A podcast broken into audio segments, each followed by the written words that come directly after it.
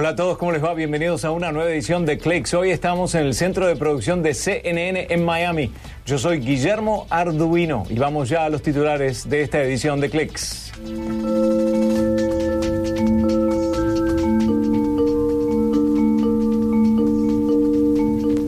Una empresa emergente holandesa, Lightyear, diseñó este vehículo eléctrico cuya batería se puede cargar con energía captada por los paneles solares en el auto del techo.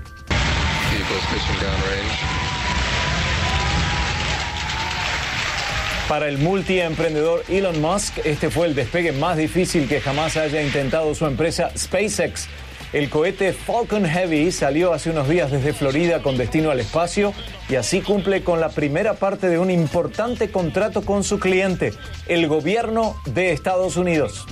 Y también hoy, elementos virtuales sobre la visión de la realidad. Un artista mexicano divierte a turistas de todo el mundo al mezclar las artes plásticas con la realidad aumentada. Comenzamos hablando de vehículos con combustible alternativo. Cada vez hay más autos híbridos o eléctricos, pero ahora se suma el Lightyear One, un vehículo con paneles solares que desde el techo carga la batería eléctrica que le da el alimento natural para su desplazamiento. Una empresa emergente holandesa, Lightyear, diseñó este vehículo eléctrico cuya batería se puede cargar en forma tradicional con un puerto de entrada para la electricidad o desde los paneles solares en su techo. El índice de recarga es 10 kilómetros de autonomía cada una hora, provista por los rayos solares en forma directa. Según los creadores, el verano de Holanda no será necesario cargarlo más de una vez, ya que el sol se encargará de mantener la batería durante al menos dos meses en esa época del año para recorrer 100 kilómetros sin recarga. Y esa es una distancia diaria más que extensa en la vida de una persona de esa parte del mundo. El Lightyear One tiene una autonomía de 500 kilómetros con una recarga y su precio es de 127 mil dólares. También el nuevo Bentley Flying Spur de cuatro puertas cuenta con cómodos asientos de cuero un techo corredizo y tal vez lo más importante para muchos, velocidades por encima de las 200 millas por hora o 350 kilómetros por hora. Y esa no es una combinación común en un vehículo. Bentley dio a conocer el Flying Spur 2020 en estos días, un modelo de 12 cilindros que logra 100 kilómetros por hora en menos de cuatro segundos. El incremento del uso de la robótica da por sentado que habrá ajustes en el mercado laboral. Los robots podrían reemplazar, y escuchen, hasta 20 millones de trabajadores, sobre todo en el área de la manufactura. Y según agrega un informe de la empresa de análisis Oxford Economics, la transición de estos 20 millones de puestos tomará lugar en los próximos 10 años. Básicamente, los robots pueden realizar procesos más sofisticados y toda su operación ve una reducción de los costos en forma significativa. Pero el informe agrega también que la incorporación de robots al mercado laboral a la vez tiende a generar nuevos empleos tan rápido como los automatiza y podría hasta crear industrias que aún no existen. ¿A ustedes les preocupa la incorporación de robots al área laboral? En ocho minutos profundizamos con un conocedor del tema. Para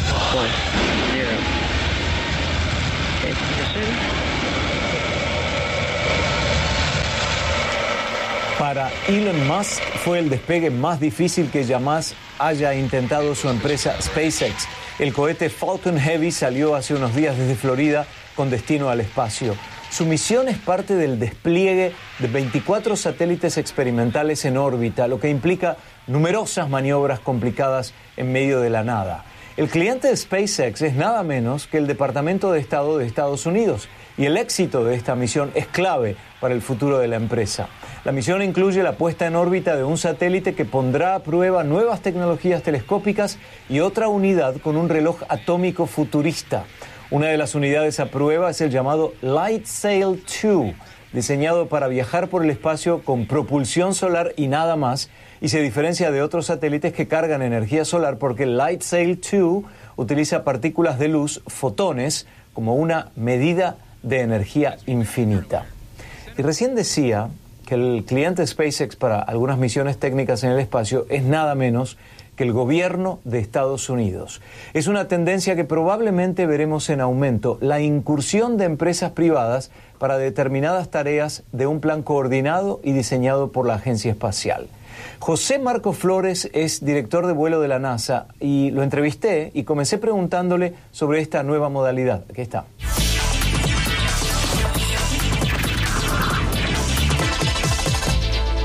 Es importante reconocer que volar al espacio es algo que es muy complicado y muy costoso en general. Lo que estamos tratando como NASA de hacer es impulsar al comercio espacial, cosa de poder bajar los costos y, incrementar la competencia que hay en el mercado espacial como tal con todas estas compañías participando. Es cuestión de poder hacer el espacio más accesible para todo el mundo, tanto en el desarrollo de tecnología como el, entrenamiento que es requerido para que los astronautas vuelen al espacio y puedan llevar a cabo sus misiones. Y como director de vuelo, ¿qué porcentaje podríamos decir sobre la base de un 100% es a nivel NASA, a nivel privado, cuando uno piensa en una futura eh, misión? Es difícil, eh, como, director de vuelo no necesariamente tengo la, potestad o la información para determinar exactamente cómo funcionan los presupuestos um, en el futuro, pero sí te puedo decir que con confianza estamos eh, llevando a, las empresas comerciales, tanto como a los, a los, a otros países que están participando con nosotros en, esto de, viajar, de viajar al espacio, para asegurarnos que estamos haciéndolo de una forma eficiente y de una forma que podamos eh, maximizar a la cantidad de vuelos y la cantidad de personas que podemos llevar al espacio. ¿Cuáles son esos cuatro países? Hay, hay varios países. Eh, ahora mismo tenemos mucho, ah, muchos uh, como diría yo, eh, acuerdos con países como eh, europeos, ah, tanto como países eh, como Rusia, Japón y, otros, y otros países que están colaborando con la, la Estación Espacial Internacional ahora mismo.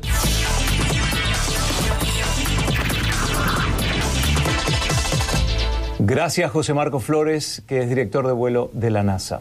Bueno, la NASA anunció que los alumnos en edad escolar en Estados Unidos ahora podrán participar en un concurso para bautizar al vehículo espacial del año 2020 y la NASA cree que esta competencia va a generar interés en los más jóvenes hacia la ciencia, la tecnología, la ingeniería y la matemática. Así como se hiciera anteriormente con el Curiosity, el próximo vehículo a enviarse al planeta Marte es del tamaño de un pequeño vehículo de tierra que tiene un peso aproximado de 1.200 kilos. El rover recolectará muestras que podrán ser retornadas a la Tierra en futuras misiones y buscará la posible evidencia de vida en Marte, además de estudiar el clima y la geología de este planeta. Bueno, regresamos en un par de minutos con un nuevo concepto en la construcción de viviendas que busca cubrir un déficit habitacional y a la vez brindar oportunidades de ser propietario según las posibilidades del interesado. Con eso volvemos.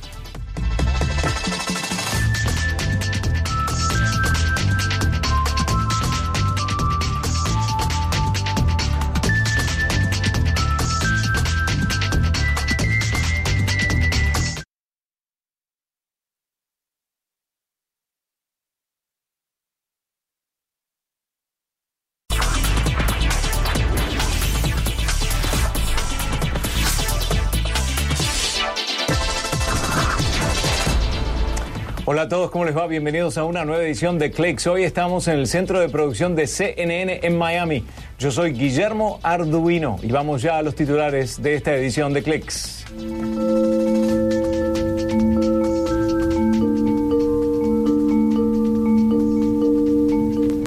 Una empresa emergente holandesa, Lightyear, diseñó este vehículo eléctrico cuya batería se puede cargar con energía captada por los paneles solares en el auto del techo.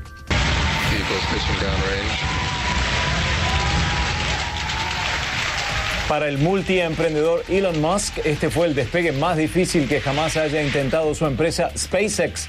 El cohete Falcon Heavy salió hace unos días desde Florida con destino al espacio y así cumple con la primera parte de un importante contrato con su cliente, el gobierno de Estados Unidos.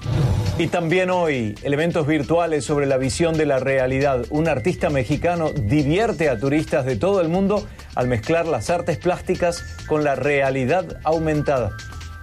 Comenzamos hablando de vehículos con combustible alternativo. Cada vez hay más autos híbridos o eléctricos, pero ahora se suma el Lightyear One, un vehículo con paneles solares que desde el techo carga la batería eléctrica que le da el alimento natural para su desplazamiento Una empresa emergente holandesa, Lightyear, diseñó este vehículo eléctrico cuya batería se puede cargar en forma tradicional con un puerto de entrada para la electricidad o desde los paneles solares en su techo.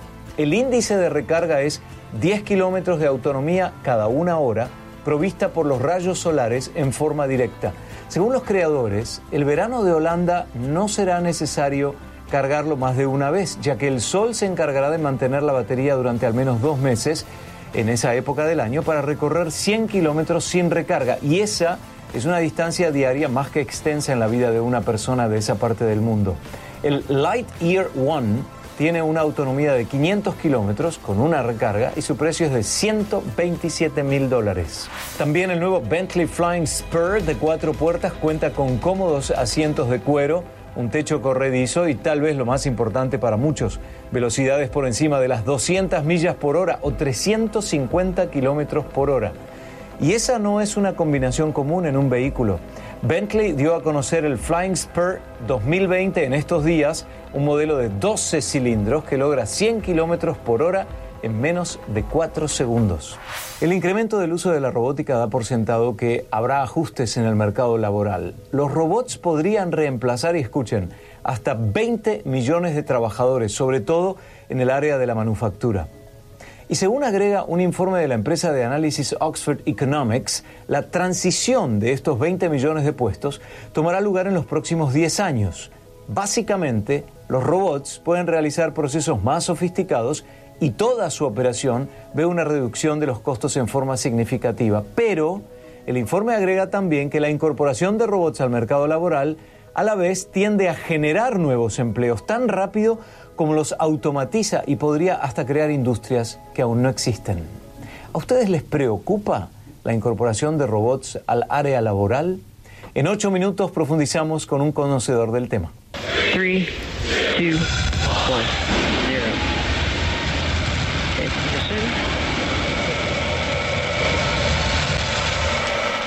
Para Elon Musk fue el despegue más difícil que jamás haya intentado su empresa SpaceX.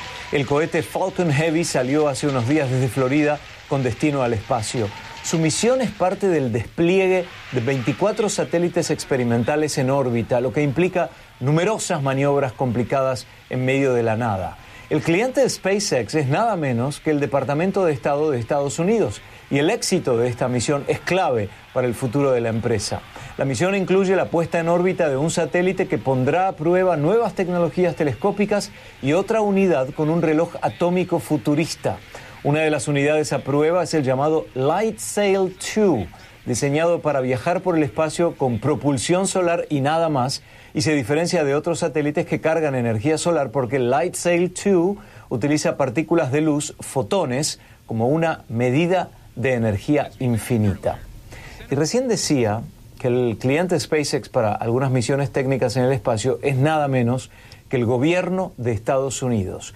Es una tendencia que probablemente veremos en aumento, la incursión de empresas privadas para determinadas tareas de un plan coordinado y diseñado por la Agencia Espacial. José Marco Flores es director de vuelo de la NASA y lo entrevisté y comencé preguntándole sobre esta nueva modalidad. Aquí está.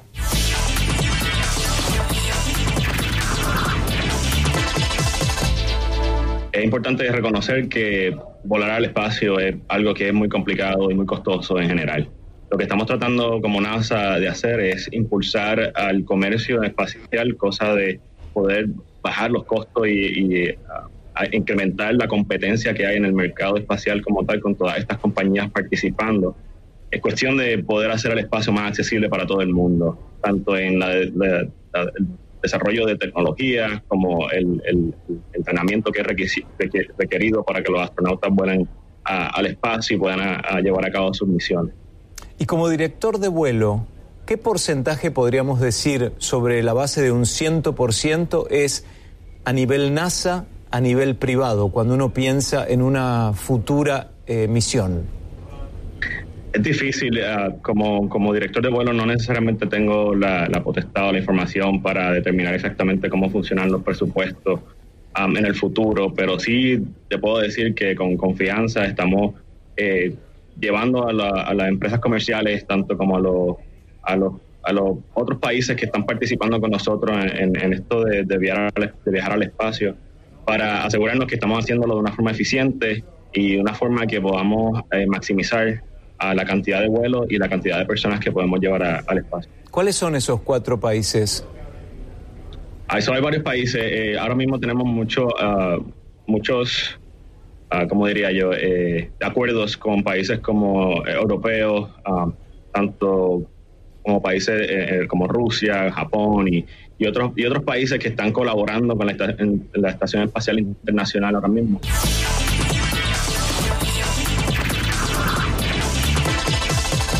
Gracias José Marco Flores, que es director de vuelo de la NASA. Bueno, la NASA anunció que los alumnos en edad escolar en Estados Unidos ahora podrán participar en un concurso para bautizar al vehículo espacial del año 2020 y la NASA cree que esta competencia va a generar interés en los más jóvenes hacia la ciencia, la tecnología, la ingeniería y la matemática. Así como se hiciera anteriormente con el Curiosity, el próximo vehículo a enviarse al planeta Marte es del tamaño de un pequeño vehículo de tierra que tiene un peso aproximado de 1.200 kilos. El rover recolectará muestras que podrán ser retornadas a la Tierra en futuras misiones y buscará la posible evidencia de vida en Marte, además de estudiar el clima y la geología de este planeta. Bueno, regresamos en un par de minutos con un nuevo concepto en la construcción de viviendas que busca cubrir un déficit habitacional y a la vez brindar oportunidades de ser propietario según las posibilidades del interesado. Con eso volvemos.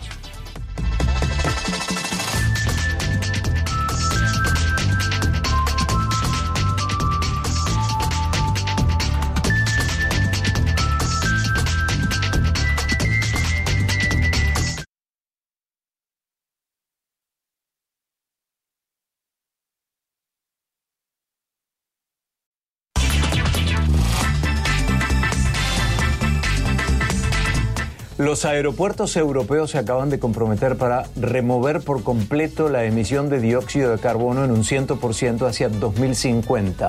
Alrededor de 200 aeropuertos manejados por 40 operadores apoyan esta medida, una actitud que busca reforzar su compromiso con la salud del medio ambiente y ejercer presión para mitigar los efectos del cambio climático.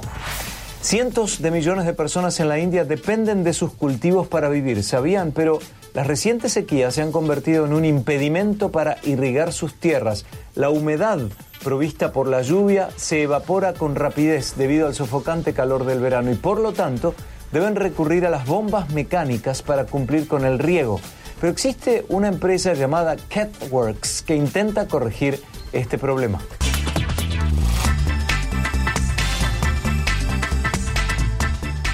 El diseño de un pequeño robot por parte de las universidades de Harvard y Brown en Estados Unidos podría resultar útil para la supervisión del medio ambiente en espacios cerrados. Se llama Robo BX Wing y tiene menos de 5 centímetros de longitud y 259 miligramos de peso pero para una mayor eficiencia energética están atados a fuentes de suministro externas. El propulsor logró ser mejorado con un diseño de cuatro alas en lugar de dos para incrementar la fuerza de impulso sin aumentar el requisito energético. Y esa eficiencia de empuje es similar a los insectos de tamaño normal. La mejoría es significativa, pero no suficiente. El aparato precisa de una luz intensa para generar la energía suficiente para el despegue equivalente a más de tres veces la intensidad del Sol.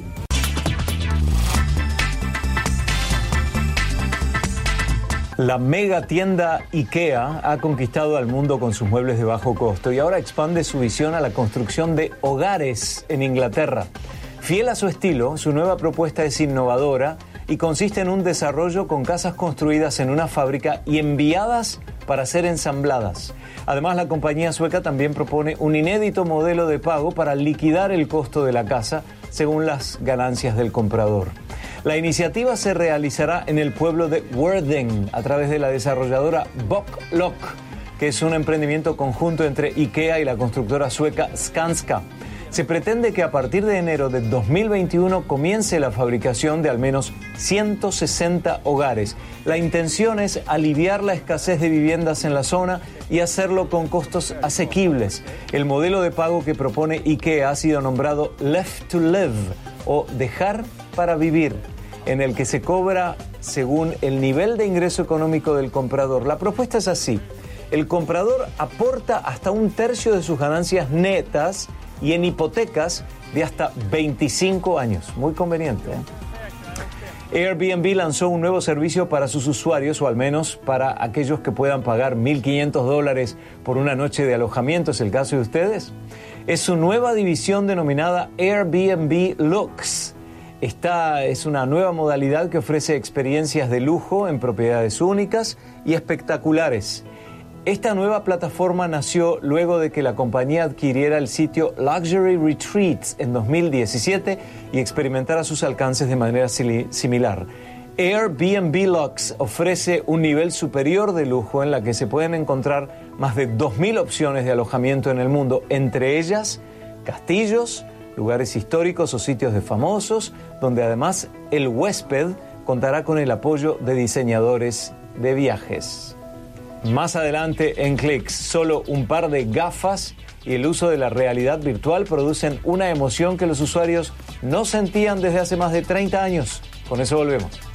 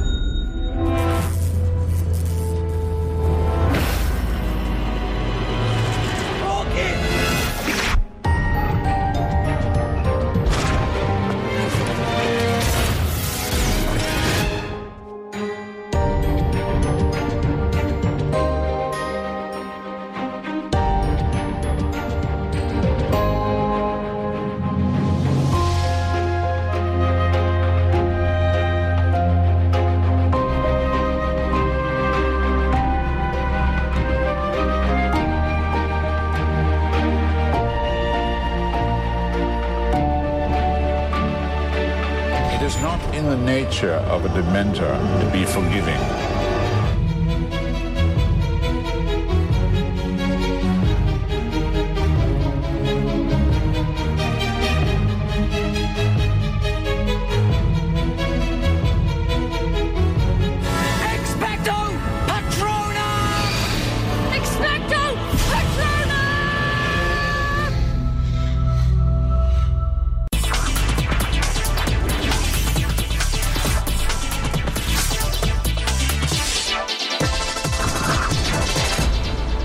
El carro ese.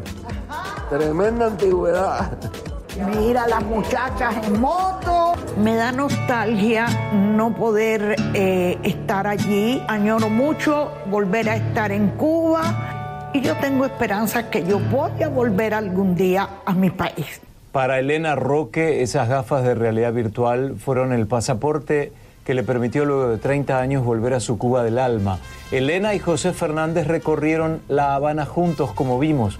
Reconocieron lugares típicos, las calles que hace décadas dejaron atrás. Y fueron estos recuerdos justamente los que los unieron como si se hubieran conocido toda la vida.